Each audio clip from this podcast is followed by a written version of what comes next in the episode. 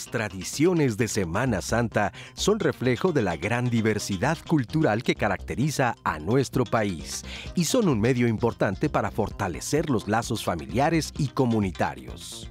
Durante estos días, las personas se reúnen y participan en diversas actividades como son la preparación de determinados platillos, las producciones teatrales, los desfiles con danzas tradicionales y música y la organización de procesiones. La Semana Santa también es una época que invita a la reflexión y nos permite conocer la historia, los saberes y las costumbres de nuestra comunidad. Hoy, en Diálogos en Confianza, hablaremos de la importancia de preservar estas tradiciones que refuerzan nuestros vínculos sociales. Efectivamente, Jueves Santo, una fecha muy especial para las familias que ven más allá de una vacación la Semana Santa. Y precisamente de eso queremos conversar con ustedes, qué es lo que hacen en casa, cómo se preparan para estos días, cómo han vivido la cuaresma cómo se sienten. De verdad se siente una vibra muy especial en Semana Santa. Ya nos dirán ustedes, eh, participen con nosotros en el programa del día de hoy porque vamos a recuperar parte de lo que significa la Semana Santa para muchas familias que se organizan de manera muy especial, que participan también, como lo veíamos en estas imágenes del video anterior, y que es un momento de recogimiento, un momento de meditación, un momento de encuentro de vivir de verdad lo que significa en el pasaje bíblico la Semana Santa, pero hay más, eh, más, más detalles alrededor que también de, ellos queremos platicar con ustedes esta mañana de jueves santo. Entonces queremos agradecer como siempre a Alberto Mujica, Jimena Raya, ellos son nuestros intérpretes en esta ocasión en lengua de señas mexicana, van a alternar a lo largo del programa y también Nati va a estar muy pendiente de sus opiniones y comentarios, así que ya la veo activa. ¿Cómo estás? Buenos días. Claro que sí, Lupita, muy bien, como siempre un placer estar con nuestra querida audiencia y ya muy lista para la conversación de hoy. Muy bien, pues les voy a presentar a nuestros invitados de lujo, como siempre, en Diálogos en Confianza.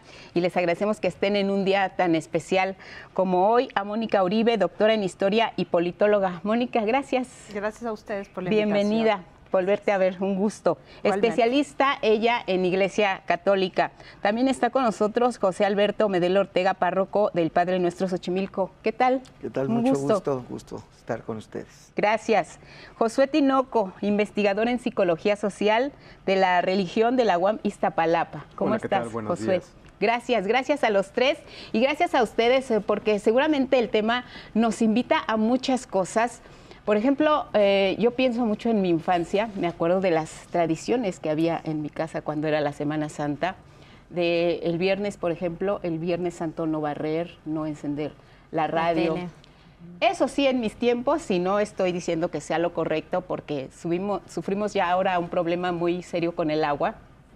Todavía en mi época salía uno a mojarse. Pero eh, estas son solo parte de las eh, tradiciones eh, que envolvían esta semana, esta Semana Santa. Pero en especial, ¿qué es lo que significa? ¿Qué se conmemora? ¿Qué es la Semana Santa? Bueno, la Semana Santa es el periodo del año que llamamos nosotros litúrgico, en el que celebramos el misterio de Cristo y en concreto los misterios de su pasión, muerte, su sepultura y su resurrección. Entonces, aunque se dice Semana Santa, empezando desde el Domingo de Ramos, que conmemora la entrada de Jesús en Jerusalén, los días más importantes se llaman Triduo Pascual, que consisten con el viernes de la muerte del Señor, el sábado de su sepultura y el domingo de la resurrección, aunque el jueves santo tiene un, un lugar especial porque fue la noche previa a la pasión en que Jesús instituye la Eucaristía, para la teología católica, ese es el momento en el que el Señor deja el memorial perenne que va a perpetuar a lo largo de los siglos lo que va a suceder el viernes, el sábado y el domingo. Entonces, es básicamente lo que celebramos y entonces es pues es el misterio central de la fe cristiana, es el sentido de la fe cristiana. ¿Sería la fecha más importante dentro del calendario, dentro de la fe cristiana? Naturalmente, es, el corazón. Aunque a, veces hablar de, importancia de las fiestas es un poco relativo, porque en realidad lo que la iglesia celebra es a Jesucristo, desde que se encarna y hasta que llega al culmen de su misión, que es su muerte y resurrección, ¿no? Entonces, ¿qué es más importante? Pues en realidad lo importante es Jesucristo, su misterio, ¿no? Y en, las etapas de, de, toda su obra salvífica. Y el culmen es como yo siempre lo comparo con una obra musical. Cuando nosotros escuchamos, por ejemplo, el himno a la alegría, ¿no? Pues es muy bonito y a todos nos emociona. Pero cuando uno lo escucha en los cuatro movimientos de la sinfonía novena de, este gran autor, bueno, pues no es lo mismo porque la música te va llevando al clímax, que es lo que nosotros conocemos como himno a la alegría. Algo así es aquí. Es lo más importante en cuanto que es el clímax de todo el misterio salvador que llega al triunfo de Cristo sobre el pecado y sobre la muerte. ¿Y cómo llegamos en México a este clímax, a esta conmemoración, a esta celebración como la conocemos actualmente? Bueno, hay que reconocer la parte de la tradición que tenemos eh, judeocristiana y entonces esos valores, esa formación, pues nos va llevando finalmente eh, lo que vivimos en esta semana está reflejando no solo este proceso de muerte, sino es básicamente para la cultura judeocristiana, nuevamente señalo, es el vínculo, es la puerta de acceso a una idea de salvación. Entonces, si no existiera esa parte, no existiría esa idea de salvación. Por lo tanto, no solamente es conmemorar la muerte de, sino la apertura de algo. Y para muchas personas y nuestra tradición social, en ese sentido va. ¿Cómo se origina? Pues eh, hay muchas historias, muchas eh, tradiciones, muchas formas de interpretar, tanto las que lo ponen como un lado más negativo, otras más positivo, pero finalmente es un paso de transición que tuvimos de una cultura prehispánica a una cultura eh, novohispana y en la cual ahora nos adaptamos a ella. Entonces lo que estamos viviendo hoy en día son formas similares a lo que teníamos antes. Platicabas justamente esto de eh, echarse agua entre los vecinos. ¿En qué momento surgió? Realmente no sabemos. ¿Por qué surgió? Bueno, pues dicen es para limpiar y todo demás. Pero más allá de eso, podría haberse hecho de otra forma. ¿Por qué de eso se, mantuvo, se sostuvo durante mucho tiempo? Las tradiciones entonces nos van a reflejar estos momentos que una sociedad tiene, un grupo, una comunidad quiere reflejar. Le interesaba esto de limpiarse con agua, por favor no lo hagan ya, pero no este hay, agua, por exacto, no hay agua, pero hay otras formas en las cuales pueden hacer este vínculo, este reconocimiento para decir, quiero ser salvo de esta forma. Para muchos es estar en la iglesia, para otros es un vínculo personal y están en, su casa orando, rezando, haciendo el rito que consideran. Creo que lo importante es, le permite al creyente mantener una comunidad, no física, sino simbólica, con una entidad, con un grupo social. Entonces creo que esa parte eh, ya lo otro que tiene que ver, que ahorita seguramente van a comentar, sobre eh, los rituales y los sacrificios físicos que se realizan, pues ya puede ser de otra parte, pero creo que este punto es el nodal. Le da identidad al creyente más allá de cómo lo viva. Y esta identidad como mexicanos, ¿cómo la asumimos, cómo la vivimos? Cómo eh, nos conectamos con esta Semana Santa, con esta pasión de Cristo. Mira, yo creo que es un proceso de inculturación. Eh, finalmente, eh, ninguna religión se da aislada de su contexto.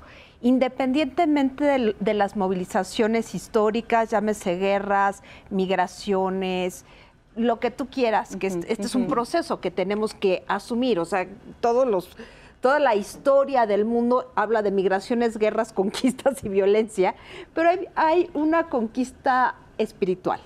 Y es una, una conquista que se da desde el siglo XVI en México y que es asumida por la sociedad presente, la que estaba en ese momento, los pueblos originarios y justo con la gente que va migrando y se va a construir una nueva forma de religiosidad en donde se toman elementos de, de, lo que viene nuevo, de lo que ya estaba y de lo que van construyendo. En ese sentido es una recepción creativa del cristianismo lo que se hace en México, sobre todo en la zona del altiplano y sobre todo en las zonas indígenas, porque finalmente tenemos celebraciones de Semana Santa, estoy pensando en Tasco, estoy pensando en San Luis Potosí, que son prácticamente idénticos a lo que sucede en Sevilla, ¿sí? Y hay otros lugares donde las celebraciones de Semana Santa incluyen lo básico, que son procesiones, sobre todo, bueno, la parte religiosa, que es el lavatorio de pies, la, institución de la Eucaristía, la institución del sacerdocio, como cuestiones básicas de la fe, pero también están tradiciones como la visita a las siete casas, que, tiene una base religiosa, pero también es una cuestión popular. Entonces es, es sincrético, por supuesto, en México no puede ser de otra manera, pero además es algo que está tan presente que incluso en las leyes de reforma, los días santos eran jueves y viernes santo, eran días de guardar desde 1857, que se prohibieron muchas otras fiestas, y las celebraciones del 11 y 12 de diciembre. Fueron días de guardar, días, días de asueto desde el punto de vista civil. Entonces no podemos negar la importancia de la fe cristiana, de, la fe en Cristo, como parte central de la constitución histórica de la realidad social y cultural que es México. Porque además me gusta cómo, cómo lo manejas. Dices, en México no podía ser de otra manera, porque si bien esta representación de la pasión y muerte de Jesucristo se vive en todo el mundo y de distintas maneras, en México eh, creo que tiene un toque especial. Y de eso quiero que, que me comenten después de ver esta cápsula que tiene que ver con el inicio de esta Semana Santa, que es precisamente el Domingo de Ramos. El Domingo de Ramos es una de las tradiciones más antiguas y significativas, ya que inaugura la Semana Santa y tiene su origen aproximadamente en el siglo IV de nuestra era. En ese día se recuerda la entrada triunfal de Jesús de Nazaret a Jerusalén, en medio de una multitud que lo recibió con palmas y ramos de olivo. Este episodio religioso se ha conservado a lo largo del tiempo y es recordado y reproducido de diversas formas según la comunidad donde nos encontremos. Es común que en este día se celebren una misa y procesión, en las que participan activamente los fieles quienes llevan en sus manos ramos de palma al tiempo que entonan cantos. Los ramos de palma siguen siendo un elemento importante en esta tradición y las personas acuden a las iglesias a bendecirlos y luego los colocan en sus casas junto a cuadros religiosos, cruces o altares. De esta manera, la conmemoración sigue presente en los hogares. Los ramos son vistos como una forma de proteger a la familia frente a cualquier calamidad y promover la paz y armonía no son solo un preciado objeto litúrgico, sino también cultural, ya que los artesanos que los elaboran siguen los saberes y técnicas propias de su comunidad que se han transmitido de generación en generación. De esta manera, las niñas y niños replican el tejido que aprendieron de sus mayores, siendo la cruz uno de los más populares. En sitios donde no es posible encontrar palmas, ya que esta planta solo puede sobrevivir en climas tropicales y subtropicales, se utilizan ramas de olivos, sauco y abeto, entre otras. Lo importante es el sentido simbólico de esta representación y lo que significa para los individuos y sus comunidades. En algunas iglesias se recolectan las palmas utilizadas en la conmemoración del año anterior y una vez quemadas se emplean durante otra importante tradición, el miércoles de ceniza. El Domingo de Ramos, como otras tradiciones de la Semana Santa, es un momento para estrechar lazos con la familia y comunidad la preparación de los ramos de palma, la organización de las procesiones, el adorno de las calles y hogares y el cuidado en los alimentos son actividades que unen a las personas y les proporcionan un sentimiento de pertenencia a un proyecto e historia común. ¿Y tú, cómo conmemoras el Domingo de Ramos? ¿Qué tradiciones son propias de tu comunidad? Por lo que vamos a ir viendo, descubriendo y que seguramente muchas de las familias que, nos ven eh, en casa nos damos cuenta de que la Semana Santa no son hechos aislados y el Domingo de Ramos es, una cosa y el Jueves Santo es otra cosa y el Viernes, Sábado de Gloria, Domingo de Resurrección. No son hechos aislados. Todos eh, tienen un inicio, un principio y es un círculo que yo no lo llamaría fin porque es algo como que se va, se va, se va repitiendo una y otra vez. Quizá lo podríamos ejemplificar como una especie de rompecabezas, donde justamente cada pieza va encajando. Aquí el punto va a ser interesante. ¿Qué pasa cuando una pieza empieza a ser cambiada por eh, la sociedad? Por ejemplo, hoy en día los TikToks y todo lo demás, pues están modificando las formas de interacción. Entonces, estas festividades, estos, este engranaje que vamos viendo para la festividad, está cambiando. Con estos años que tuvimos en pandemia, donde no podíamos físicamente hacer todos los rituales de la misma forma, cambió algo. Y entonces vamos a ver ahora, parecería justamente con la situación que tenemos de eh, salud, que nos permite interactuar de otra forma y eso va a ser interesante ver en los chavos, adolescentes, jóvenes, cómo van a representarse ese acercamiento con las formas tradicionales de la Semana Santa. Para ellos prácticamente podría ser hasta novedoso, porque durante dos años no lo hicieron y entonces se les perdió en el bagaje de tradiciones. Entonces, esta, este rompecabezas no es estático como lo tenemos tradicionalmente, sino es moldeable. Y entonces vamos a ver justamente estas nuevas formas. Pero va a ser interesante pensarlo. Es un cuadro que se va conformando pieza a pieza y al final te permite visualizar la identidad para los que son eh, cristianos. Claro, habrá que, habrá que, ver cómo, cómo se va viviendo, pero hay, hay una esencia, ah, padre, que esa es la que yo creo que no cambia. Eh, como decía bien, en cada uno de estos episodios que tienen que ver con la Semana Santa, eh, hay un significado muy especial. En este caso veíamos las palmas y veíamos lo que al final puede significar volver a repetir ese círculo con el miércoles de ceniza, donde terminan muchas veces estas, estas palmas. El significado del Domingo de Ramos, ¿a qué capítulo corresponde de la Semana Santa, de la pasión, muerte y resurrección de Cristo. ¿Cómo, cómo se vivió entonces? Claro, sí, yo creo que antes de incluso de comentar lo del domingo para lo, complementar eh, en sintonía con lo que decía Josué, yo creo que eh, la, las semanas, bueno, las celebraciones de la iglesia, ¿no? Porque hay que decir que esta es una celebración, bueno, la Semana Santa propiamente como la conocemos viene de la Iglesia Católica, porque hay que decir que hay grupos cristianos no católicos que celebran en las mismas fechas eh, los misterios de, el misterio pascual de Cristo y ellos desarrollan una cultura que mm, a lo mejor por ser en nuestro país una cultura minoritaria con respecto o un grupo minoritario con respecto a la Iglesia Católica, este, ellos también desarrollan sus tradiciones, ¿no? sus propias culturas y tradiciones, ¿no?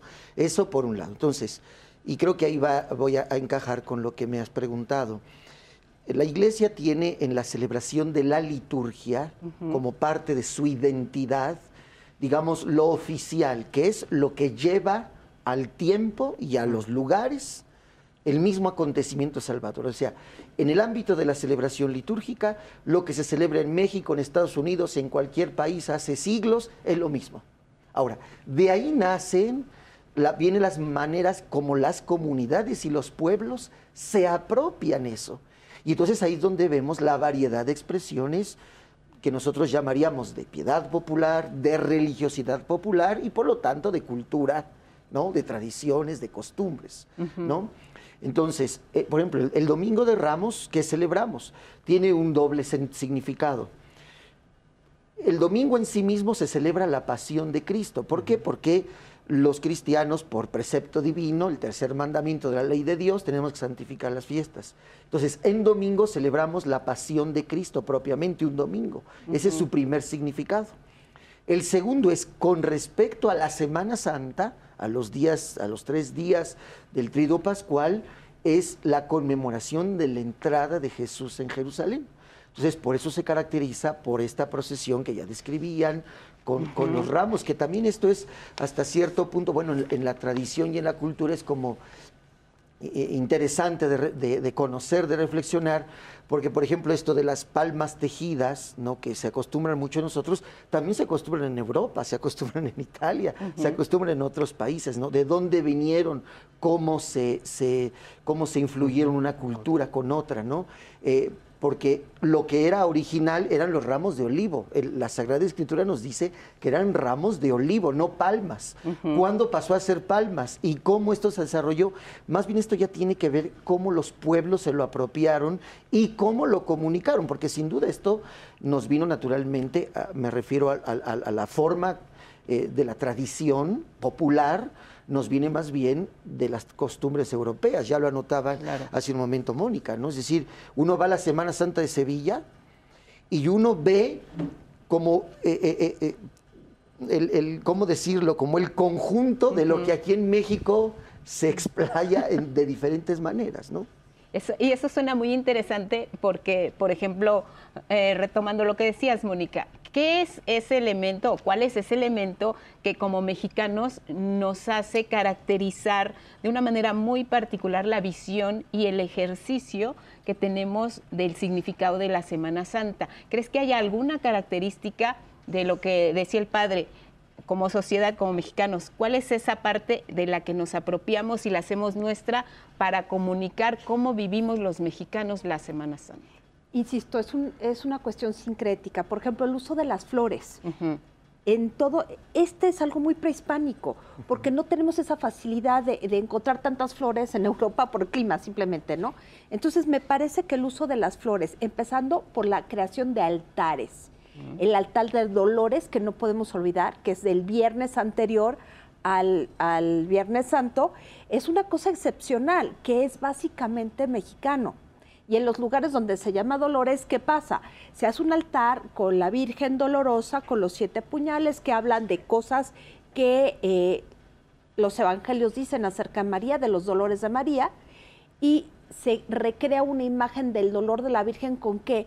Con eh, con los retoños de trigo, con esferas, que, con esferas plateadas, que son las lágrimas, con aguas de sabor que se les pinta de morado y en lugares como Dolores Hidalgo que la gente regala paletas heladas, por ejemplo.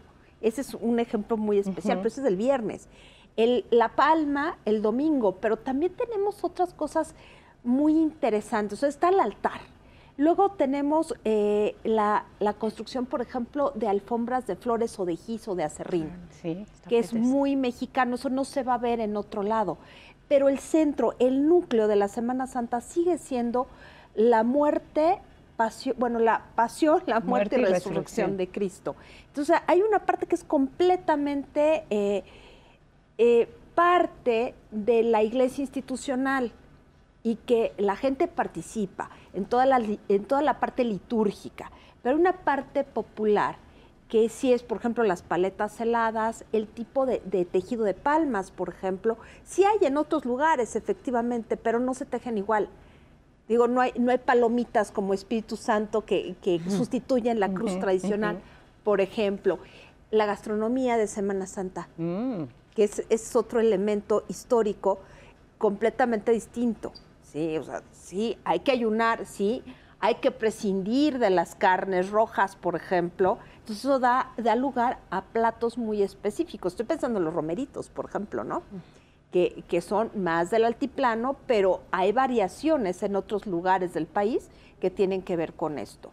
Estoy pensando también en las procesiones eh, de tipo más indígena, por ejemplo en Morelos, que se dan jueves santo, que no son exactamente iguales a los pasos tradicionales sevillanos, ¿no? Que son las figuras que se sacan de las iglesias, que tenemos al Cristo con la cruz, que tenemos a la Virgen Dolorosa, el, que tenemos también a, los nazarenos con los capirotes, pero eso, eso es parte de la tradición europea. En cambio, en las zonas indígenas se maneja de una forma distinta y, por ejemplo, pienso también el jueves santo, la visita a las siete casas. La gente va y hay verbena popular afuera, que eso no sería lo común en, Europa en el siglo XVI. Esto ya es más la idea de, lo mexicano, que estaba el tianguis, que estaba la iglesia, que había una serie de cosas alrededor que se repiten, porque los humanos hacemos cosas que son normales, ¿no? Bueno, en las plazas centrales que hay, pues el templo, pues la parte municipal, el doctor, la escuela y la parte del, comercio. Entonces, esto se conjuga de manera distinta en Europa y en México y tenemos una tradición completamente distinta. También pienso, por ejemplo, en las gorditas, que son más comunes, pero, pero son parte de esta tradición. Y las siete casas, bueno, se ha vuelto como un paseo. Claro. Es, el ingenio y la creatividad, pero si quieres ahorita comentamos hay, sobre eso. Hay de todo un poco. Este, tenemos 30 segundos, compártenos algo del Claro que sí, Lupita, en las llamadas Luis Flores. En mi familia acostumbramos visitar la iglesia y tratamos de participar en las actividades que se organizan. Lamentablemente cada vez hay menos personas involucradas en esas tradiciones. A los jóvenes ya no les interesa el significado de esta semana, la Semana Santa, ni lo conocen. Solamente piensan en que tendrán días de vacaciones. Vamos a seguir reflexionando sobre todas las tradiciones que hay en esta semana regresando de esta pausa. No se vayan.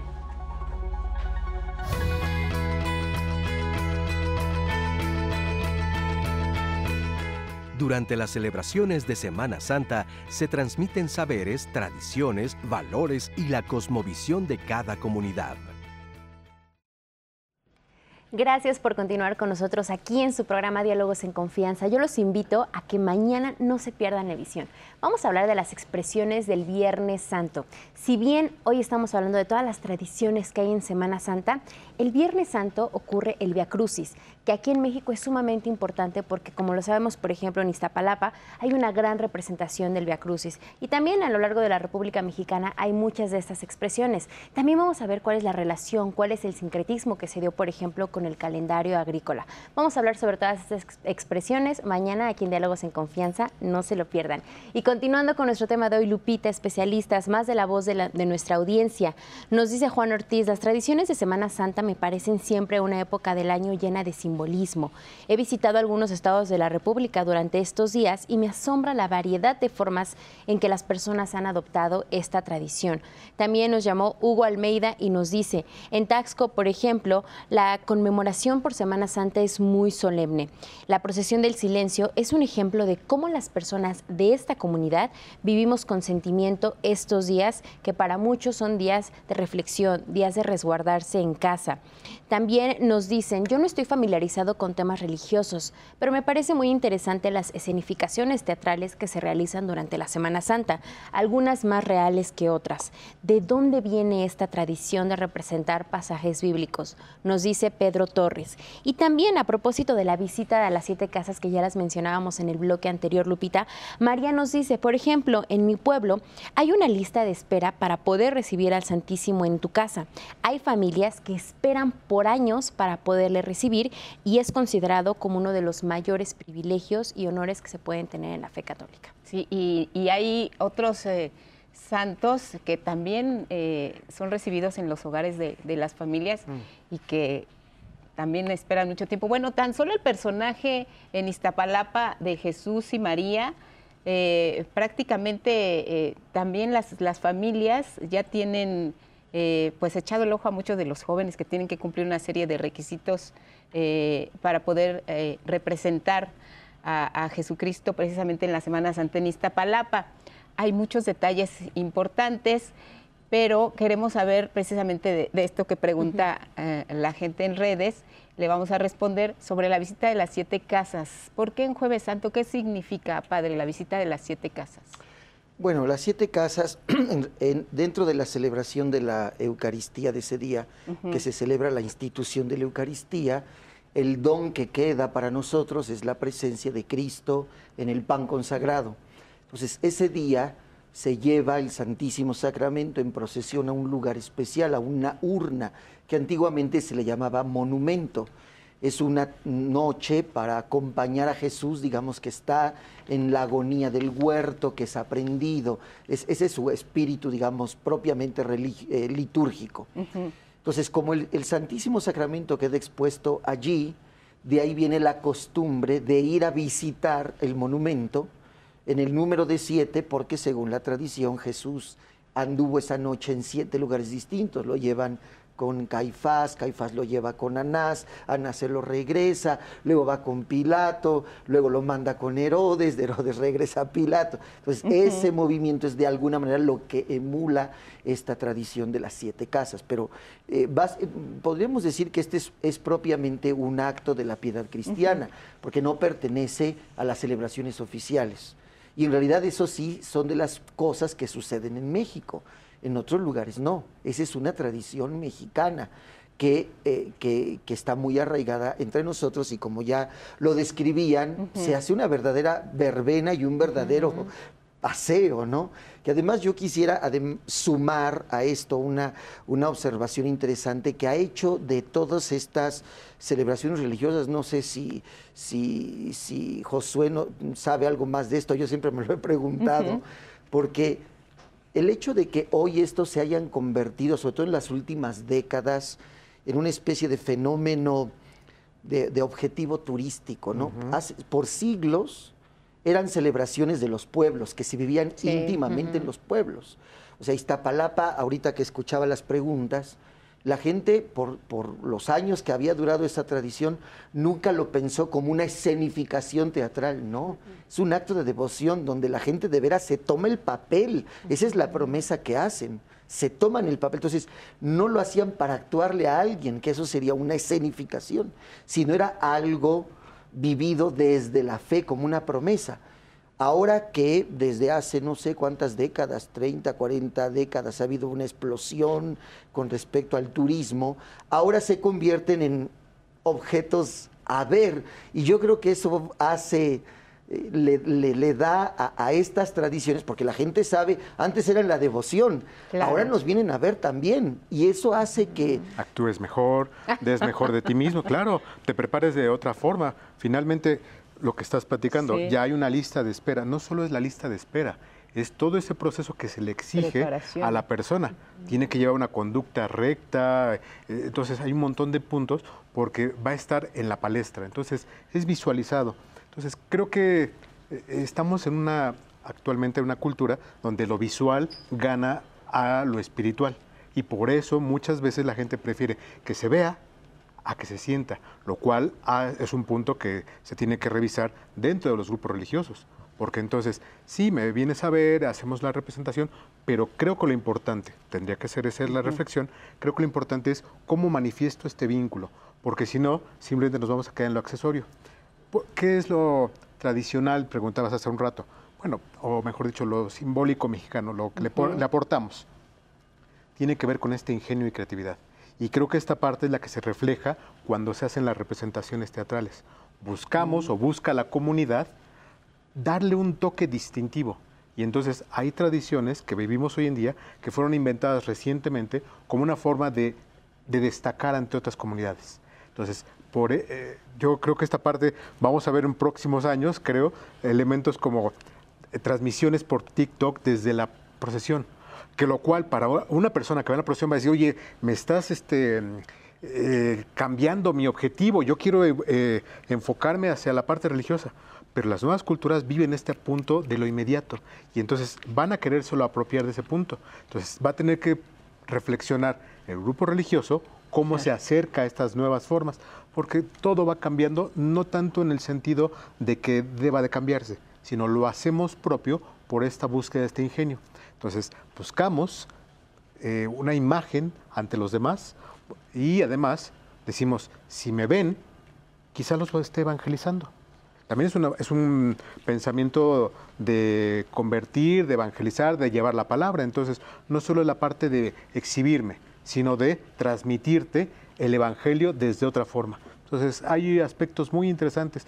Y bueno, también los medios pues les interesa mucho destacar este punto y pues está bien, finalmente habla y recupera las tradiciones lo local. Esto de las paletas yo no lo había escuchado, la verdad, pero sí interesante. Yo no sé si en, Dolores Hidalgo habrá que ir para la allá. Gente entonces hace altares de Dolores que realmente son muy bonitos y son poco comunes ya, porque finalmente la fiesta de Dolores se traslada al 15 de septiembre. Entonces esto es algo sumamente tradicional que se está perdiendo. Pero, por ejemplo, en el Museo de San Ángel, en el Museo del Carmen de San Ángel, sí ponen un altar de dolores y tiene las esferas grandes, estos, estos como crecimientos, sarmientos les llamaría yo, no sé cómo llamarles, de, trigo, tiene, tienen esta, estas vitroleras llenas de agua morada, porque son de luto, pero además estas esferas grandotas, que son poblanas, básicamente, de color plateado son las lágrimas de la Virgen. Entonces hay toda una, una, una cosmovisión de cómo, cómo vive la mujer el dolor, que eso es diferente a lo que va a pasar en Viernes Santo, de cómo Magdalena, las tres Marías viven el dolor. Ese es el dolor de la madre. es, es, otra es otra forma. Es otra forma.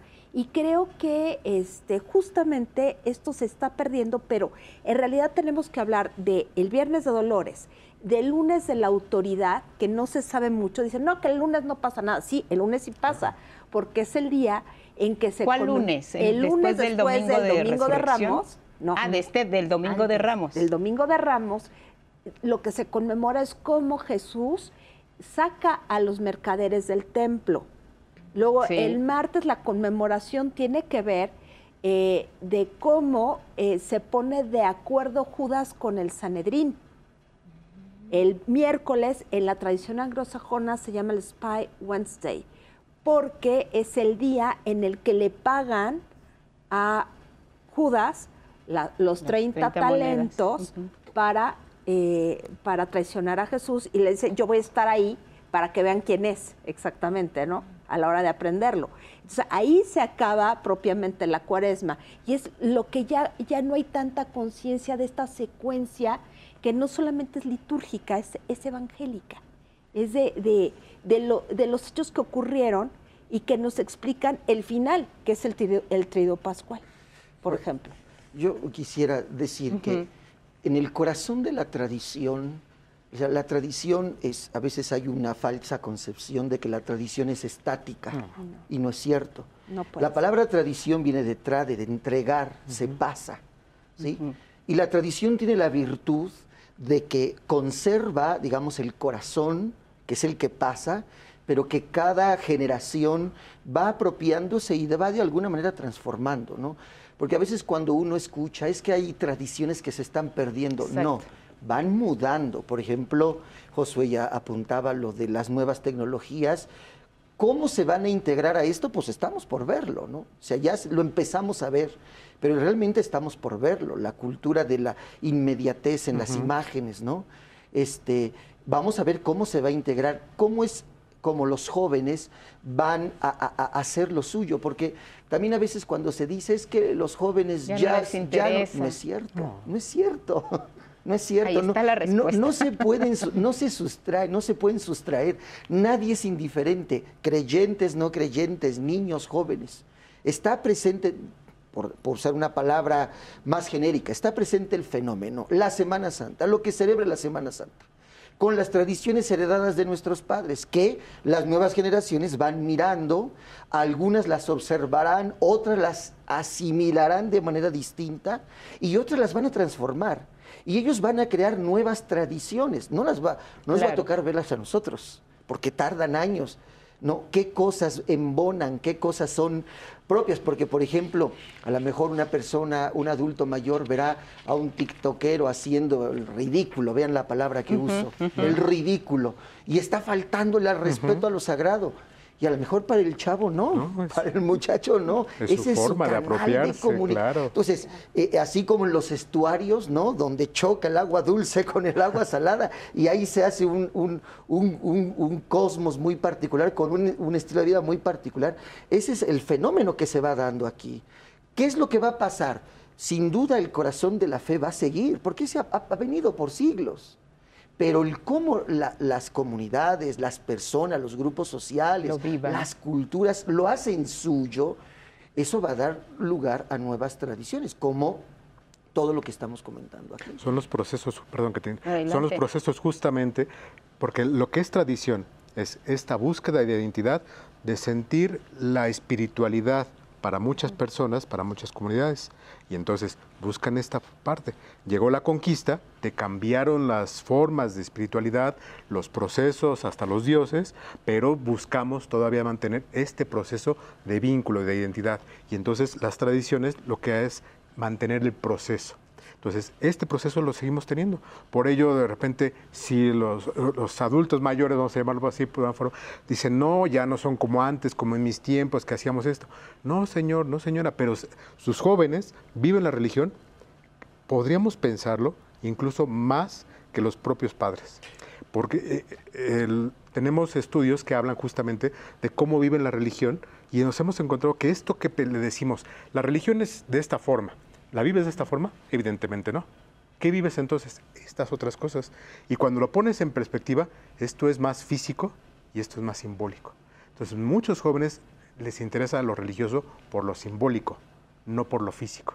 Y esa es la parte que las estructuras religiosas como que todavía no lo ven porque venimos de una forma en la cual tiene que verse, tiene que ser exhibido, tienes que venir a la iglesia. Y los chavos no, se conectan en YouTube, se conectan a las redes e inmediatamente están en el culto, están con las palabras, con los símbolos. Entonces, y, y por eso parece que el más reacio a una forma de vida religiosa, que es muy rebelde, es el más religioso. Eh, voy a hacer un poco de spoiler, la película esta que hay con DiCaprio, en la parte cumbre hay un punto en el cual el personaje que aglutina a todos los chavos, a, todas las personas en la casa, es el más rebelde y el que dice, yo les enseño cómo se hace este proceso. O sea, te está ejemplificando justamente que lo religioso no está peleado con lo joven, más bien es la forma en la cual pensamos que lo religioso se vive. Y es, y es que, eh, eh, por ejemplo, creo que parte de los choques generacionales que se dan, por eso digo, yo decía hace un momento, ¿no? A nosotros no nos toca verlo, ¿no? Pero yo estoy seguro que nuestros abuelos hace 70 años dijeron lo mismo y sus abuelos dijeron lo mismo. O sea, es que juventud. cuando cambia, se les levantó el pelo. a ver, la historia de cómo se pudo implementar el Concilio Vaticano II y las reformas litúrgicas en los años 70, porque en los 60, pues no, pero ya a partir del 70 hubo un impulso fuerte y hubo resistencias. Hubo resistencia que vemos todavía ahora con las señoras que todavía van de mantilla y que no son para nada tridentinas ni nada que ver, pero creen que se deben poner una mantilla para ir a misa. Claro, porque así se hacía. Porque así se hacía antes. Y a lo mejor son personas que, que eran muy jóvenes o niñas en esa época y que de alguna manera mantienen esa tradición, pero otras cosas ya no. Ya hacen otro tipo de, de actos de piedad que hace 50, 60 años pues no Claro, y como dicen, la, esencia finalmente es lo que perdura. Y mientras haya alguien que represente y no que rescate, porque creo que mm. tampoco es eh, esto de rescatar las tradiciones, sino mientras haya alguien que viva esas tradiciones, que las siga eh, representando en este caso a través de, una escenificación o como se quiera ver, pues eh, eso significa que precisamente hay una cultura viva y por lo mismo que usted decía, padre, es una cultura viva que se mueve, se transforma, cambia, pero mantiene, mantiene su esencia, como el concepto de la energía. No, no, únicamente está ahí, sino, sino también se transforma. Vamos a ver una cápsula que tiene que ver con la fiesta de las espigas en Tlaxcoapan. Saúl López de la Cruz nos comparte precisamente su participación en esta celebración. Buenos días, mi nombre es Saúl López de la Cruz me dedico a la elaboración de las portadas de trigo que surgen a raíz de la festividad de fiesta de espigas. Eh, pues en el cual se remonta esta tradición ya yo creo unos 70 años. Entonces la motivación era pues que adornaran las, este, las calles eh, pues, como ofrenda para hacia Dios para, para agradecerle pues, las buenas cosechas que se, que se obtenían. De igual forma pues más que nada agradecerle al señor Leogindo López Fuentes, mi abuelo, quien es el que me inculca y me enseña a elaborar este, pues, los arcos de espiga. Él fue de los iniciadores y que tuvo pues, en, calma y tuvo la paciencia pues, para ir en, ciertos tiempos pues, mejorando esto, a lo cual pues a mí me toca la responsabilidad de continuar esta tradición pues, ya, de, familia. De igual forma, mencionarles que la festividad de fiesta de espigas, pues llegan aproximadamente, o tenemos en que más de 30 mil personas, la cual, pues, para, para, la comunidad, pues es una derrama económica, pues, que genera, ¿no? Culturalmente y, pues, económicamente, pues, en un solo día que sepan pues, que la tradición sigue viva y pues Dios nos preste la vida para seguirla realizando. Muchas gracias, Saúl López. Cuando lo escuchamos hablar y él dice, mi abuelo me enseñó y, aprendí, seguimos con esta práctica en la familia y vemos cómo las tradiciones pueden seguir vivas de generación en generación bajo la modalidad y la expresión incorporando nuevas tecnologías o como, como quiera que nos toque vivir los tiempos. Esta fiesta de las espigas, ¿cuál es el origen? ¿Qué significa? ¿Qué más podemos comentar acerca de ella? Pues yo realmente no, no la conozco, pero no es difícil deducir porque eh, precisamente la, la, noche del jueves santo que se celebra la institución de la Eucaristía, el, el, los granos de trigo son fundamentales en la elaboración del pan, los, digo, es, es, es la, materia prima, ¿no? Pero, pero, tiene un significado incluso dentro de la misma predicación de Jesús, ¿no? Él, él mismo compara la vida con, con, las, con las semillas, con las semillas de trigo. Los padres de la iglesia, los primeros siglos, le dieron mucho simbolismo al, al, al, a los granos de trigo. Entonces, yo creo que ligado un poco con esto, las, las espigas, el trigo, las uvas, está ligado naturalmente al, simbolismo de la Eucaristía, ¿no? Pienso en el altar maravilloso de la, de la capilla del Rosario en Puebla, ¿no? Que precisamente en, en, en la parte de lo que llamamos nosotros el presbiterio, está adornado con todos estos motivos eucarísticos, ¿no? Ahorita que veía esa, ese arte efímero, creo que así se dice, ¿no? Uh -huh. este, ahí está perpetuado en el barroco esplendoroso de esa capilla, ¿no? Entonces, eh, son los simbolismos de, de la Eucaristía que pasan a estas expresiones artesanales maravillosas. Y el trabajo comunitario, que también creo que es muy importante destacarlo, porque une no solamente una familia, sino a toda una comunidad. Claro. Una comunidad que se integra además también a partir de lo que vemos eh, eh, en estos días de, de, de Semana Santa, que son las procesiones. Vamos a hablar de las procesiones porque creo que tienen un sentido muy particular. ¿Qué podemos decir acerca de ellas? ¿Cuál es su origen? ¿Qué es lo que lleva a esta, a esta comunidad a, salir a las calles y no solamente a, a, recorrerlas, sino recorrerlas de una manera muy, muy particular? Hay quienes no participan, pero las miran y quisieran estar ahí, seguramente, ¿no? sí, mira. Yo creo que esto tiene que ver con, con la necesidad de evangelización a través de actos visuales, uh -huh. que era lo que Josué y el padre decían uh -huh. en algún momento.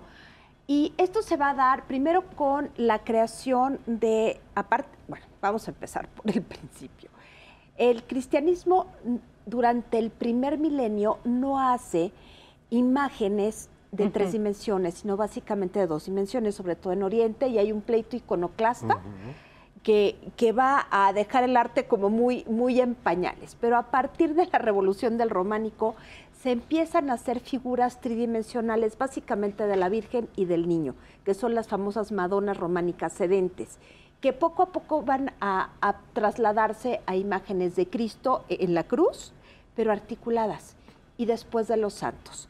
Esta tradición va a ser de varias zonas de Europa, pero sobre todo en Alemania es donde va a tener un esplendor especial, donde el trabajo de la madera articulado, o sea, la, cre la creación de santos tridimensionales articulados va a ser muy importante. Y el trabajo de, pues, no solamente de banistería, sino de imaginería alemán va a ser muy apreciado en toda la Europa y se va a trasladar al resto irradiando, pero esto se corta con la reforma y pasa a España justamente cuando en España se está expandiendo, pues pasa toda esta cuestión de las grandes imágenes. No, no es que no tuvieran, uh -huh. pero es que esta tradición, por ejemplo, tenemos la Virgen de los Remedios, que es una talla flamenca del siglo XV, principios del siglo XV, pues llega a España en esas épocas, justamente en el siglo XVI, cuando está toda, toda la expansión imperial. Entonces, esto llega a América para, como parte de la de la evangelización, bueno, hay que mostrarles cómo eran Jesús, María, los apóstoles, y se van creando estos pasos que paralelamente ocurren en Sevilla. Se van creando estos enormes pasos justamente para, para el Jueves Santo, en donde se representan varias de las estaciones del Vía Crucis, y bueno, finalmente da origen a esta, estas procesiones con figuras articuladas o no necesariamente articuladas que representan las estaciones a la Virgen María uh -huh. Dolorosa, pero ya la madre doliente que está viendo cómo a su hijo lo están matando y a Jesús muchas veces con la cruz a cuestas o el echeomo que está en la columna y lo están flagelando. Esto es parte de todo el proceso de evangelización que nos lleva ya para el siglo XX pues a documentales, a muchas películas acerca de la pasión de Cristo que son netamente evangelizadoras, pero es ver cómo ocurrió la acción, es mostrarle al fiel, al creyente, que esto ocurrió, que era un ser humano y que todo esto ocurrió. Es también mover a la piedad. Y esto, y esto es básicamente algo que tiene que ver, uno, con el conocimiento de qué está detrás de la fe, o sea, qué es lo que nos sustenta la fe en realidad, la fe misma como un acto de solidaridad y de piedad con aquel que está sufriente, que además es Dios. Y por último es, es entender qué es lo que nos une como fieles. Ese sacrificio es el que nos une como fieles y lo que nos da la esperanza para ser una comunidad. Dentro de las procesiones, la procesión del silencio es aquella que creo que impacta más a quienes participan y a quienes son testigos del momento en que se realiza, Padre. Antes de llegar a esa, solamente quisiera eh, eh, acotar que la, eh, dentro de la fe católica hay muchas procesiones, o sea, dentro de los ritos oficiales, que son los ritos litúrgicos, hay varias procesiones, y el sentido de las procesiones es que expresan la naturaleza humana y la naturaleza de la iglesia. La iglesia se entiende como peregrina. En este mundo vamos de paso. Entonces las peregrinaciones en principio es lo que representan.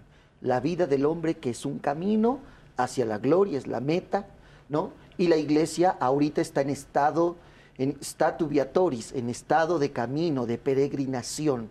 ¿No? Entonces, este es, digamos, el, el, sentido teológico de todas las procesiones. Hay muchísimas. En Semana Santa eh, la, más, la, que en sentido estricto es una procesión es precisamente la del Viernes Santo por la noche, que esta, hay que decirlo, es una eh, procesión de la piedad cristiana, no pertenece a los ritos oficiales, no es un rito litúrgico, es parte de, es la manera como el pueblo expresa lo que se vivió en la liturgia. el Viernes Santo no se celebra la misa, en su lugar hay un acto litúrgico que se llama de la muerte del Señor que termina en silencio. Y entonces por eso la gente sale con las imágenes de Cristo muerto o de la Virgen dolorosa, porque también se le da el pésame, y entonces salen a prolongar el silencio de la liturgia, porque Cristo va, va, muerto. Entonces es, la, procesión, digamos, más procesión, porque el Via Crucis en sentido estricto no es una procesión. Ha tomado la forma de procesión, pero no es una procesión. Y, básicamente es esto, es acompañar a Cristo, acompañar a María hacia el sepulcro en el, en el silencio. Y eso ha revestido otras formas que después podríamos comentar. Claro, y además eh, es muy significativo ver cómo en distintas eh, partes, en distintas colonias de la que usted quiera hablar, la comunidad participa y lo hace de manera muy respetuosa. Vamos y volvemos.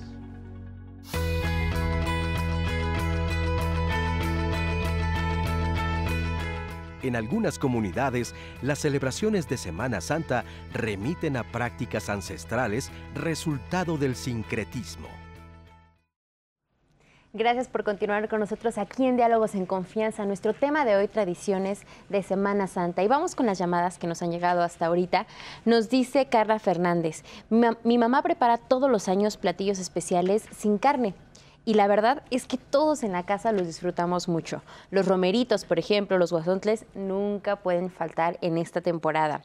Sara Valdés, creo que estos días de Semana Santa son oportunidad para reflexionar sobre nuestras acciones. En algunos estados he visto que recuperan el sentido de purificación y del combate entre el bien y el mal. También, Cipriana, en Semana Santa mi mamá siempre cocina bacalao. Como no podemos comer carne roja, esta es una gran opción y muy deliciosa.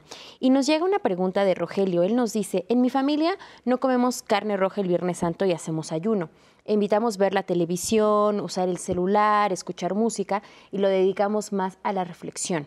Desde que soy chiquito nos han enseñado que tenemos que tapar los santos con un pañuelo morado, pero la verdad es que yo nunca he entendido por qué se hace esto. ¿Cuál es la explicación de tapar los santos y de usar este color morado? Padre, cuéntenos. Bueno, lo que está mandado en la liturgia es que ya en la, liturgia renovada se redujo mucho, en la liturgia después del Concilio Vaticano II, pero antiguamente, antes de la Semana Santa, existía lo que se llamaba la Semana de Pasión, Era, es lo que hoy sería la quinta semana de cuaresma, la última semana de cuaresma, ¿no? Y, y ahí se acostumbraba a cubrir sobre todo la imagen de Cristo, que se va a descubrir solemnemente, a desvelar en la liturgia del Viernes Santo. Entonces, de ahí viene que se cubran las demás, las demás imágenes. Ahora, esto de que se cubran con color morado realmente es algo nuevo, ¿no? sobre todo después del Vaticano II. Antes bastaba con que se cubrieran, no necesariamente tenía que ser un color. porque de morado? Porque es el color litúrgico penitencial, el color de la cuaresma, es un color austero, es un color que además va a contrastar con el colorido de las fiestas pascuales, la resurrección, las flores, el color blanco, el color dorado sobre todo, ¿no? Entonces, esto también tiene que ver con la pedagogía de, lo visual, de lo necesariamente visual que hay, ¿no? Hace ratito que, que, Mónica nos hacía todo esta, este recorrido histórico de las imágenes y todo eso, y pensando en lo que comentaba también Josué sobre los TikTokers, este, pues es que e, es este juego de de, usar las imágenes articuladas, de vestirlas, ponerles peluca, este, moverlas, ¿no? Porque hay que decir que el, el Via Crucis, de, por ejemplo, de Iztapalapa, no es, aunque ellos dicen que ya tiene más de ciento y tantos años, que es verdad, no es como lo vemos hoy, hablando de tradiciones que mudan. el representar, eh, así como lo vemos hoy, es de hace 70 años para acá, porque el pueblo se peleó antes usaban imágenes, eran de imágenes como en Sevilla, no exactamente, pero similar. Eran imágenes que se resguardaban en las capillas de los barrios de Xochimilco. Hace 70 años, perdón, de, Iztapalapa, hace 70 años se pelearon y las imágenes quedaron en, los pueblos, en los distintos barrios, quedaron cuatro, tres barrios contra cinco barrios. Y entonces, ¿cómo vamos a hacer la representación? La mayoría del pueblo se puso vivo y entonces lo traspasaron a una representación. Pero bueno, a lo que voy es a que esas formas son los TikTokers de hace cinco siglos. Sí, claro, es que es eso, es eso. Es el ver, el tocar, el movimiento, la tridimensionalidad. Es eso, ¿no? Entonces, este, hablando de la pedagogía de los colores. Piensen en una iglesia, por ejemplo, quiero hablar de lo que sucede en Roma, para hablar no solo de lo que vemos aquí, que pasa también en nosotros, ¿no? Pero pensar en las iglesias de Roma, la Basílica de San Pedro, toda en penumbras, toda cubierta, en dorado. Y es tradición que los fieles de Holanda, el domingo de Pascua, transforman la plaza de San Pedro en un jardín. Observen la, la, bendición Urbi et Orbi del Papa. Y la plaza de San Pedro es un jardín tal cual es maravilloso. Y todo viene de Holanda, ¿no? Entonces, el contraste de lo que se vio de la lúgubre liturgia del Viernes Santo a, a lo festivo, a lo majestuoso exactamente del domingo, eso es lo pedagógico, eso es lo que educa y es lo que transmite la pureza de la fe, aunque eso vaya mudando de forma con el paso del tiempo. Muy bien. Por ello, justamente no tendríamos que preocuparnos o esos temores que tienen muchas personas de decir, es que ya se está alterando la tradición porque están cambiando. Finalmente, la forma tal cual fue la semana eh, eh, eh, mayor en, en sus orígenes, pues fue en Israel, en un contexto diferente. Lo que vemos es lo que nos trajeron de España, una forma que aquí la adaptamos. Entonces, cada comunidad le va dando punto. Por lo tanto, ¿qué es lo verdadero como fue?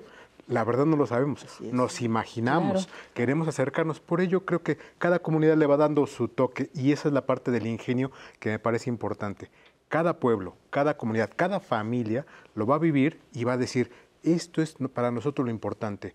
Este detallito, esta palomita, este ramo, este, esta vestimenta incluso. Entonces cada quien va a decir esto es lo importante. Y ya si gusta, pues ya va a empezar a generar tendencia, entonces ser más fashion, pero lo interesante es este punto, el vínculo con el que tú quieres representar tu acercamiento a lo religioso no lo quieres representar porque no te consideras religioso, está bien, pero entonces cada grupo religioso va definiendo cómo lo hace.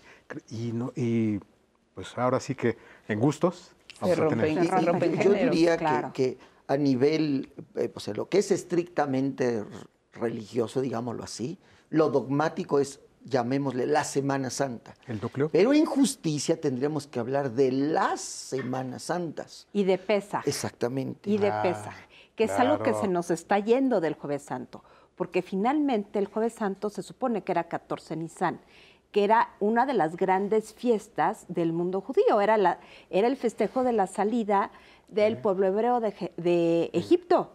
y, todo este tema de cómo Moisés los va sacando, cómo le dice, a ver, este, tienen que marcar de tal manera las casas para que no les caigan las, las plagas, tienen que hacer un atado de comida donde tengan un pan ácimo. Y, y este pan ácimo pues, es la base de la Eucaristía. Eh, al final de cuentas, ¿no? Pero aparte hablan de las hierbas amargas, de la manzana, de la miel, toda esta celebración que seguramente vivió Jesús en su momento histórico, en donde los apóstoles, Jesús y algunos más, no sabemos, se reunieron cerca del huerto de los olivos para eh, celebrar Pesaj, porque como buenos judíos estaban en Jerusalén para estar en el templo justamente en los días y, llegando aquí, por ejemplo, a nuestro, a nuestro territorio, ¿no? a la Mesoamérica precolombina, eh, también tenían su Semana Santa, entre comillas, porque esto está ligado al fenómeno, hablando de los ciclos y de la vida, es decir, e, el, el, fin del, del, invierno y el inicio de la primavera tuvo un significado religioso. ¿No? El, fin del invierno es el descansar, el dormir, la muerte simbólicamente, la primavera es el renacer, es el despertar, es el volver a la vida.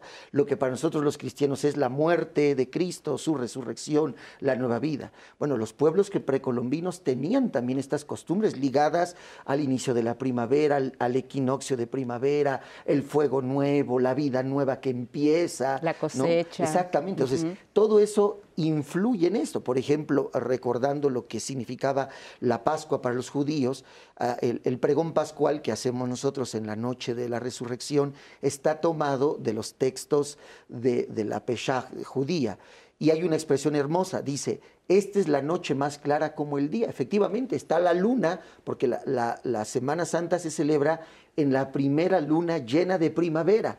Y si uno sale a la noche del jueves santo, es la noche tan clara como el día. Hoy la, luz eh, artificial ya no permite que el ojo mire como mira con la luz natural de la luna, ¿no? Yo hace muchos años, era muy joven, fui de misiones a Oaxaca y nos perdimos precisamente en la noche del jueves santo en la, en la selva ahí, en el nudo mixteco. Y recuerdo que nosotros mirábamos, digo, no con la claridad meridiana, pero sí el ojo se adapta a la claridad de la luz de la luna.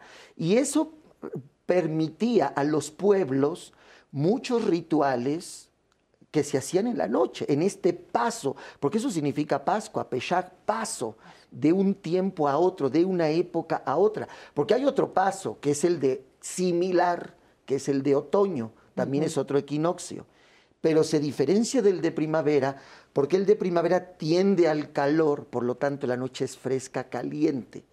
Y el de octubre, las famosas lunas de octubre, que también son maravillosas, tienden de lo caliente a lo frío. Entonces, por eso en esta época los pueblos apareaban a los animales, porque además los animales también están dispuestos, hasta hay una expresión que no voy a repetir aquí un poco vulgar, que se utiliza, sí, porque la vida se dispone a renovarse. Claro. La fecundación de la tierra. Exactamente. Bueno, eso es el trasfondo de la Pascua judía, de la Pascua cristiana y de otras expresiones de, los, de las culturas, al menos del hemisferio norte, ¿sí?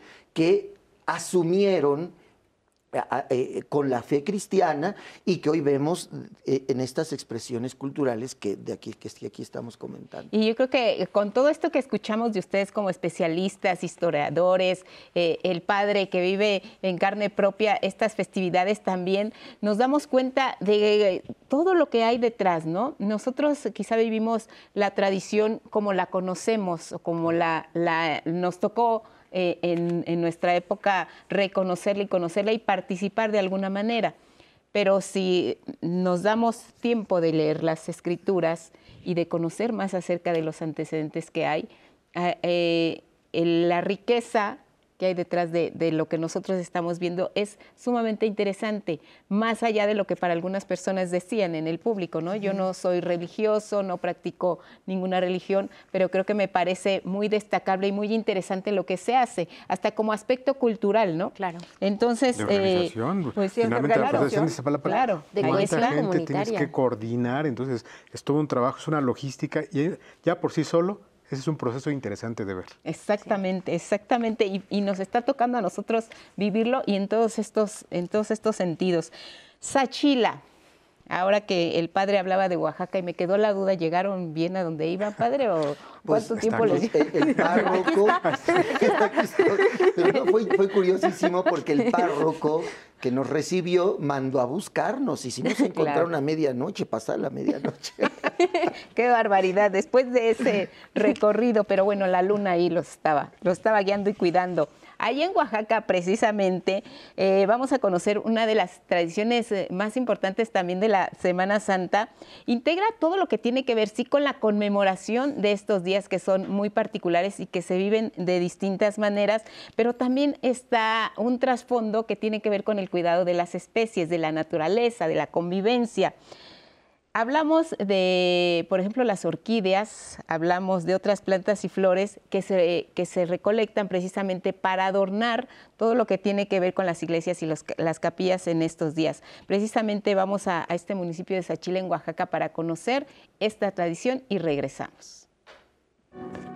Y estoy aquí para hablar sobre una tradición eh, muy típica del estado, en varias regiones del estado de Oaxaca, donde eh, se da esta interacción entre plantas y algunas costumbres, principalmente religiosas, en algunas comunidades, donde durante la Semana Santa y días previos a esa semana se lleva a cabo una tradición, la gente se ha organizado, salen en grupos para buscar estas plantas y lo que más buscan son tres de ellas, una orquídea que ellos llaman lirio amarillo, es una orquídea bastante vistosa de flores amarillas, parecidas a un tulipán, eh, muy fragantes y son muy apreciadas en muchas partes de Oaxaca.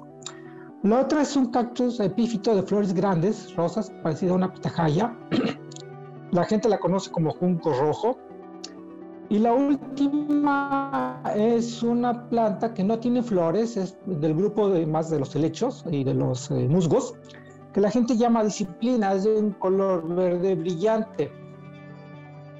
La gente eh, cuando va a buscarlo regresa a la comunidad, son recibidos con música, comida, se hace una especie de procesión para llevar estas plantas a las diferentes capillas de la comunidad, donde después la gente se organiza por barrio para elaborar todos los adornos que van a colocar finalmente en las capillas. Desgraciadamente, esta actividad, que es muy importante para la comunidad, se basa en la extracción de ejemplares en los bosques y esto obviamente tiene un impacto en las poblaciones eh, que crecen en estos bosques. Van disminuyendo las poblaciones, el número de individuos que se encuentran ahí. La recomendación que hemos estado haciendo es que la comunidad se organice para que estas plantas que ellos utilizan con más frecuencia en su conmemoración de la Semana Santa, las puedan estar propagando en la comunidad y de esta manera cada año vayan teniendo material que van a utilizar para mantener su tradición y que esta persista y sea parte del patrimonio biocultural que ellos tienen. Pues estas, estas son las tradiciones que se tienen en el municipio de Sachila, allí en Oaxaca. Y vamos con más de las llamadas aquí en, en, nuestras redes. Nos dice Lorenzo, la Semana Santa es también un gran impulso para la economía del país y en especial para el sector turístico, ya que muchas personas aprovechan estos días para ir de vacaciones. Alma también nos dice, en mi pueblo en Semana Santa se une la gente, porque vamos juntos a las procesiones, a la representación de la Última Cena, al lavatorio de pies, al Via Crucis, y es muy significativo porque todos nos conocemos y entre todos nos aportamos y justamente organizamos toda la logística. Y nos pregunta Gustavo García, ya nos decía un poco, padre, sobre la, razón de por qué la Semana Santa cambia de fecha cada año.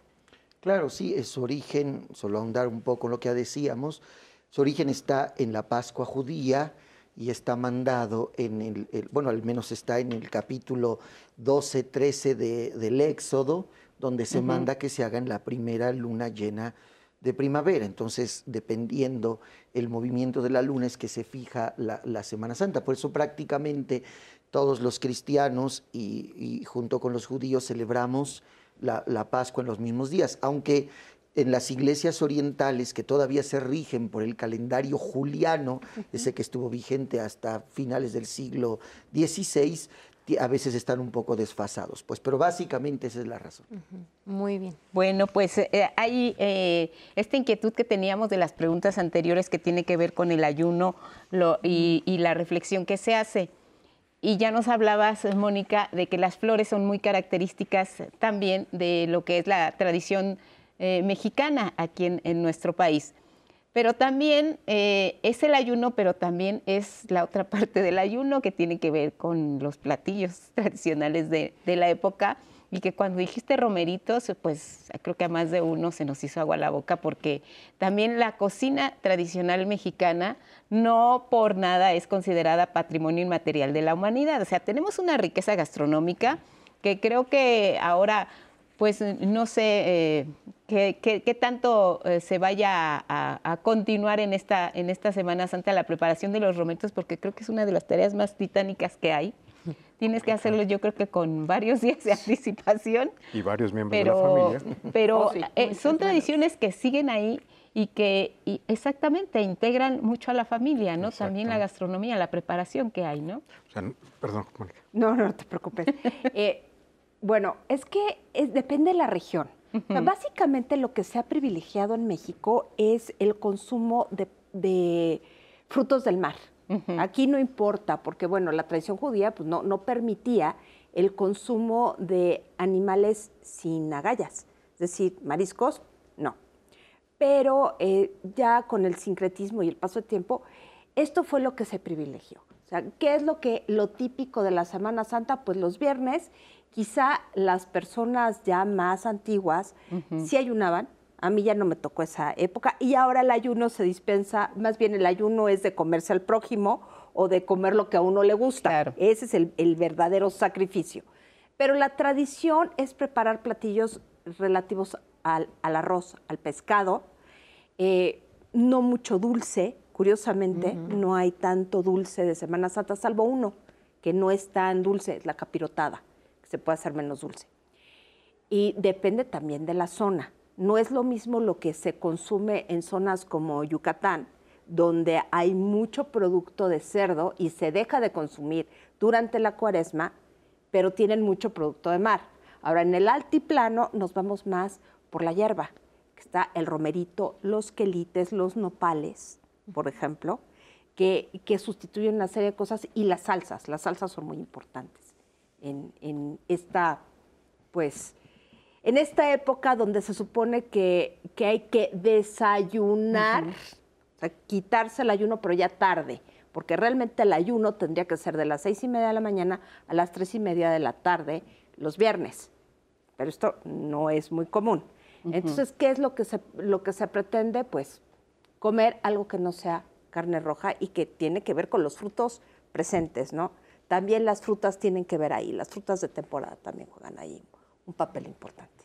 Josué, ¿qué querías comentar? No, quería comentar sobre esta parte de familia, pero también finalmente esto de los productos de mar o la cuaresma, pues está cambiando y los chavos hoy en día dicen, no, pues es que si hay un buen bistec, un buen filete, pues ¿por qué no lo voy a disfrutar? No, no ubican esta parte porque dicen, ¿por qué un pescado? ¿Por qué un marisco? O sea, cuando es caro, es más cuando es, más caro. O sea, entonces hay una cuestión ahí, ¿qué les pasa a los papás? ¿Por qué es ilógico? Gastan más. Entonces creo que ese punto está cambiando y creo que tendría que verse como algo, va a ser complicado, pero algo más normalizado. Es decir, no importa tanto el producto, sino el proceso por el cual te lo estás consumiendo. Finalmente, pues puede ser que te consumas este, mariscos, pero lo acompañas de una buena bebida alcohólica y entonces ya estás sí, contraponiendo. ya, ya, como que ayuno, ayuno no es. ya estás en el disfrute. Porque la idea del ayuno es que no disfrutes. Exacto. Entonces, pero si estás en este proceso, pues ya estás disfrutando. Entonces, yo creo que el proceso tendría que ser disfruta, pero haz este proceso de reconciliación, de vinculación, de, identidad, de reflexión, como le quieras llamar finalmente, pero vive todo lo que tú consideras en tu, en tu motu propio. Entonces creo que esa parte es donde las tradiciones tienen que adaptarse y estas generaciones hoy en día lo están, llevando a un ritmo acelerado. Miren, vamos a ver para antes de la pausa esta cápsula de cartoneros de la Ciudad de México. Nos platican sobre la tradición de los judas que no puede faltar. Ah, esa es buenísima. Soy Jessica Reina, somos el colectivo Cartoneros de la Ciudad de México. Somos encargados de mantener viva la tradición de la quema de Judas. En este décimo Festival de la Cartonería vamos a realizar la tercera Caminata Nacional de Judas, que se realizará con los alumnos de la Escuela Itinerante y con ayuda del maestro Carlos Arredondo Torito. Pues la tradición de la quema de Judas se remonta a las tradiciones españolas. Es la representación de Judas Iscariote, tiene también sus antecedentes en la Inquisición española, cuando se hacía la relajación del brazo secular y la limpia de la, del alma a través del fuego. Eh, a través del tiempo se va modificando esa tradición. Llega por primera vez en 1543 a Santo Domingo. Allí la primer figura de un Judas representando a alguien para mofarse fue de Américo Vespucio en 1543. Este, de allí pues se riega por toda Latinoamérica o, gran parte de Latinoamérica y se empiezan a hacer este, en México, en este, Centroamérica, llegan hasta Venezuela, Colombia. En muchos países se empiezan a hacer de trapo y aquí se da como el cambio que se empiezan a hacer de, de papel con engrudo y carrizo.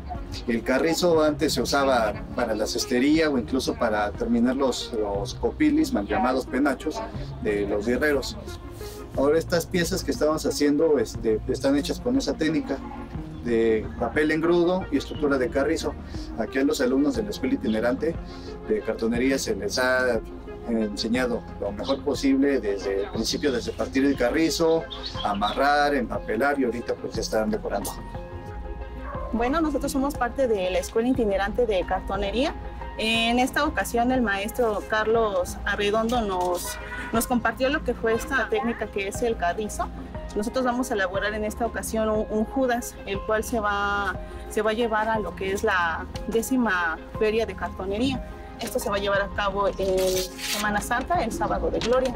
Y de igual manera, si ustedes gustan acercarse a lo que es la Escuela Itinerante de Cartonería, están invitados, pueden seguir nuestras páginas, Escuela Itinerante de Cartonería, así mismo como cartoneros de la Ciudad de México.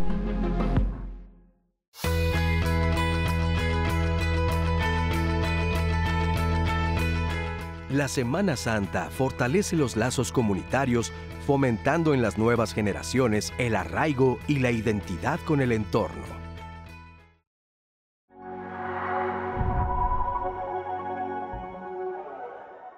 La Semana Santa es el periodo del año que llamamos nosotros litúrgico, en el que celebramos el misterio de Cristo y en concreto los misterios de su pasión, muerte, su sepultura y su resurrección. En realidad lo que la iglesia celebra es a Jesucristo desde que se encarna y hasta que llega al culmen de su misión, que es su muerte y resurrección.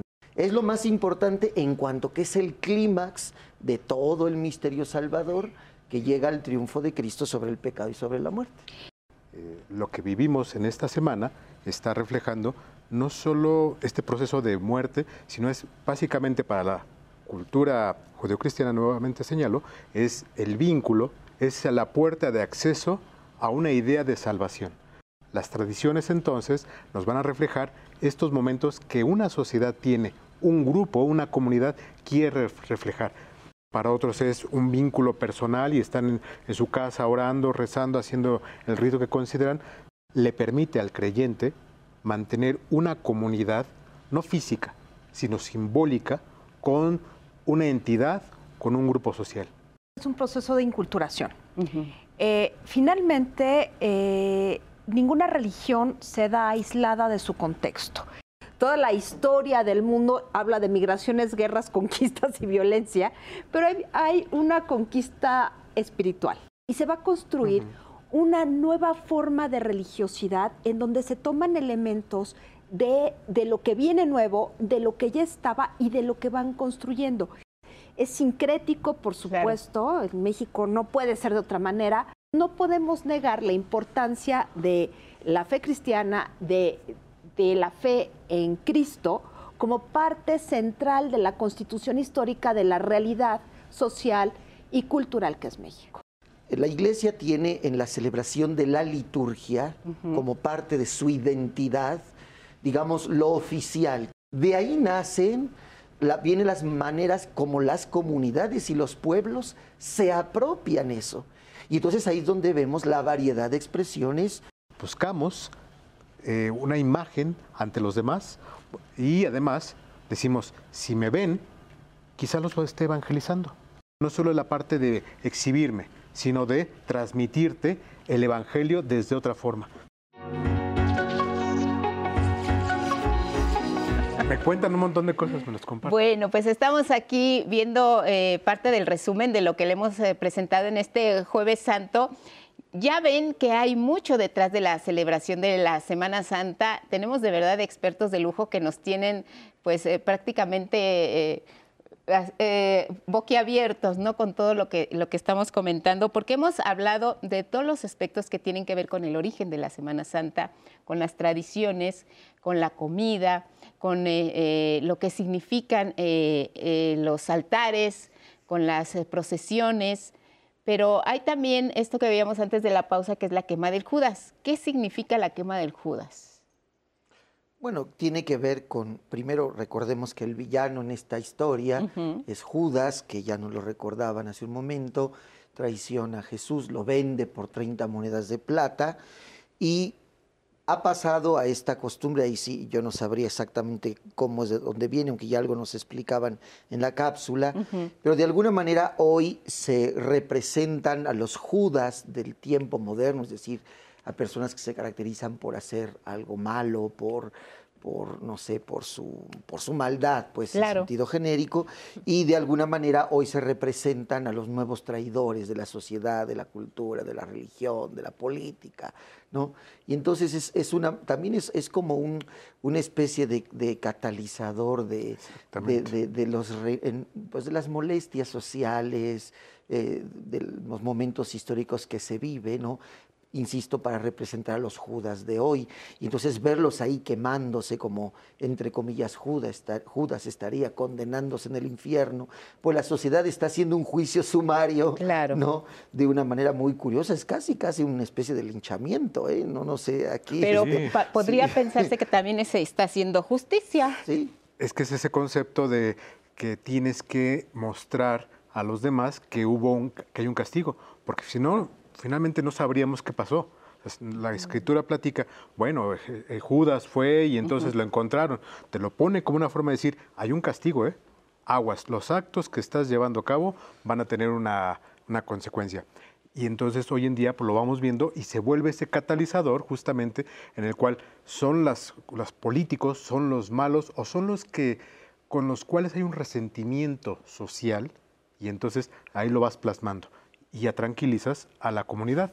Pero entonces es un proceso eh, psicológico de castigo, de ejercer una forma de decir aguas, no hagas cosas malas, y te lo ponen justamente al lado de eh, cuando va a ser la resurrección. Entonces vas a ver, por un lado, hay un día anterior, el castigo está quemándose, y el otro acá está resucitando. Entonces es un proceso de bien y mal, de... Eh, un, yin yang, si quieres verlo en ese sentido, y en el proceso te va señalando todas las culturas han tenido esta cuestión de catalizador, de poner siempre al malo, del que hizo algo en contra de. Entonces, y los políticos pues son expertos en esta parte. Entonces, no puede, no, puede faltar. Es el, es el elemento fundamental para aglutinar a las comunidades. Entonces, este es un proceso por el cual te aglutinamos porque decimos, los que estamos haciendo el bien, estamos de este lado y allá se están quemando los malos. Y esa parte es quemarse, como en el infierno. Entonces, es todo un sismo. No solo es eh, colgar como Judas, es quemar a,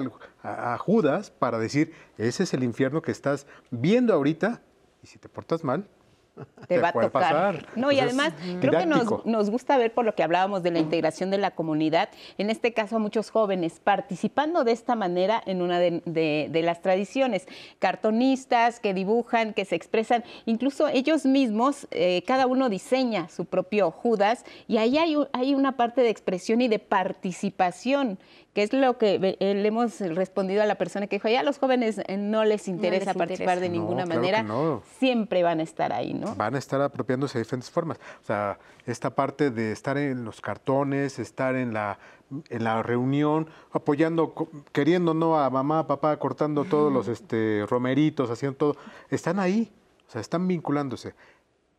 Probablemente su mente esté en subir la publicación al Face, al Insta, al TikTok, pero su, su mente puede estar allá, pero en la parte activa están construyendo una colectividad. Entonces, creo que es un punto en el cual, cuando hablaban al principio que mencionaban lo de las vacaciones, creo que es un punto de marketing que los grupos religiosos no han visualizado. ¿Por qué en Semana Santa tendría que estar la gente recogiéndose, sufriendo por la idea de la muerte de Jesús? Pues si pueden salir en vacaciones, si es cuando se le permite. Entonces creo que por marketing podría hacerse interesante que se viera como una especie de una procesión hasta allá, que en la playa pudiera haber ese tipo de procesiones que permitían, pues no te alejas de tus creencias, las vives en otro espacio, porque si no van a decir, yo sí quiero estar, pero todo el año estoy sufriendo en el trabajo con este jefe terrible, ¿por qué no puedo estar disfrutando un momento? Y si puedo disfrutarlo y mantener mi creencia, entonces una estrategia de marketing creo que por ahí podría funcionar. No, y además estábamos también viendo que para muchas comunidades esto les representa un ingreso económico, que también creo que es, es muy válido y es muy importante. Pero dentro de todo esto hemos hablado de música, de arte, de tradición, de escenificación, de, de, apropiarse, como decía el padre, de toda esta, esta tradición. ¿Va a cambiar esto con el paso del tiempo a, otras formas de expresión? ¿Se le irán sumando nuevas maneras? Tú nos hablabas del, del TikTok, eh, de las redes sociales. Esto tiene que seguirse transformando, necesariamente va a ser así. Sí, claro, claro, incluso hasta la, parte institucional de la Iglesia Católica, que es la que más juega en, en las celebraciones de Semana Santa, va a ir mutando.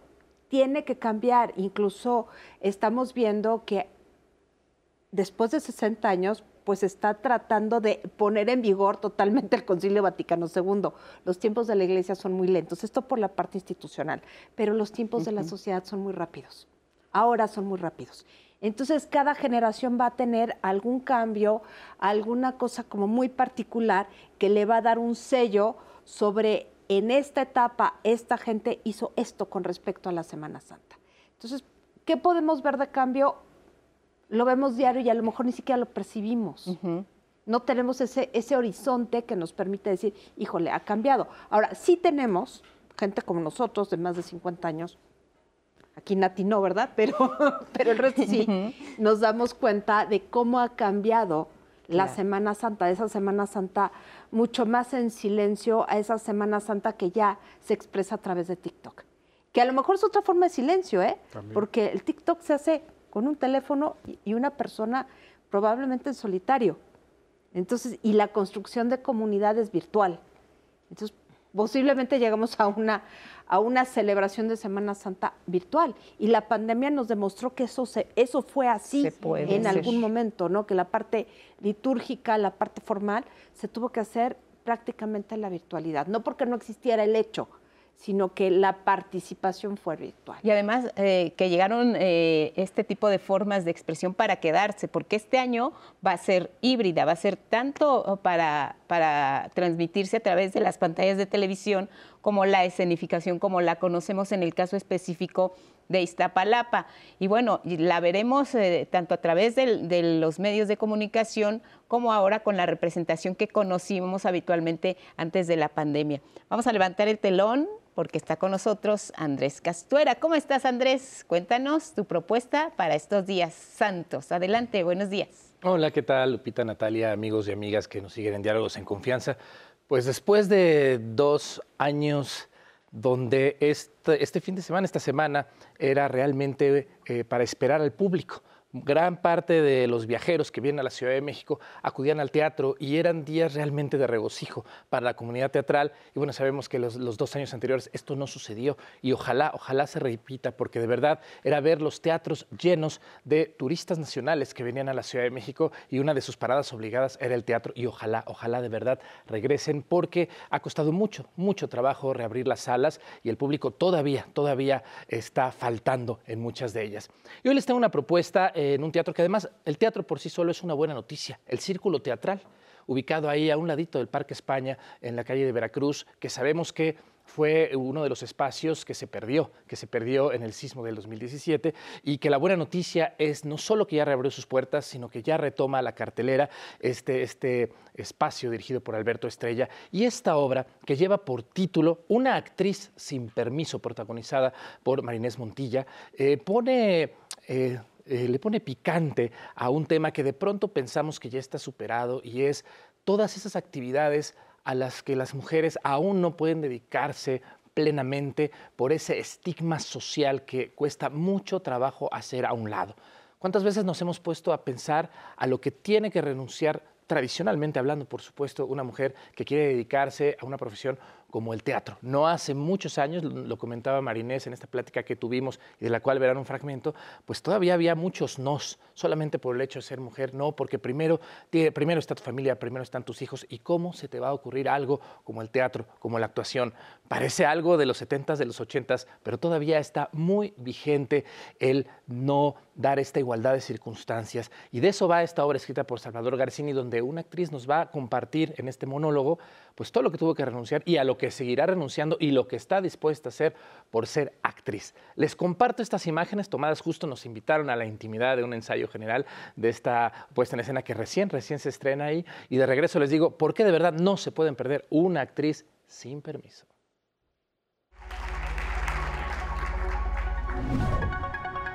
Como si nunca hubieran existido. Como si no fuese madre como si Federico solo fuese un fantasma, una creación de mi propia fantasía, una novela. Una novela que escribí, publiqué y luego quemé gritando, ¿qué es el mundo? El texto en algún momento parecía como pasado de moda, como que estaba hablando de una actriz tal vez de los años 70, 60, no sé, desde hace mucho, del siglo pasado de donde yo pertenezco, el siglo pasado. Pero siguen habiendo muchas prohibiciones. Seguimos las mujeres dejando que nos prohíban cosas.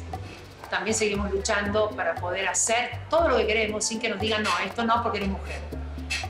Eh, yo tuve muchos de esos no porque eres mujer. Eh, entonces esta obra es muy catártica para mí. Yo no puedo dejar de ser actriz. Tampoco quiero el divorcio, quiero libertad. No me condenes a la monotonía. No, cuando, cuando actúo, cuando actúo crezco, muerto de amor, herido, muerto de amor, bisturí de cuatro filos bisturí de cuatro filos, garganta rota y olvido. Una actriz sin permiso es un drama familiar. La, la confusión de creer que el amor es posesión y que al poseer uno sienta que está amando cuando el amor no tiene límites, ¿no? Y el amor no duele, porque si duele no es amor.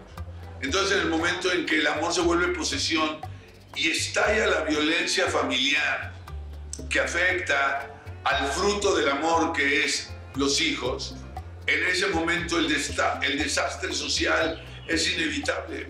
Repetirme las historias que hicieron de mi vida un bello tejido y también un desgarro un deshilachado rebozo de mis anhelos. Todo fue por un beso. Federico me vio besando a un actor, pero no fuera de escena, en la escena. ¿Qué deseamos que el público primero disfrute de la obra y después reflexión.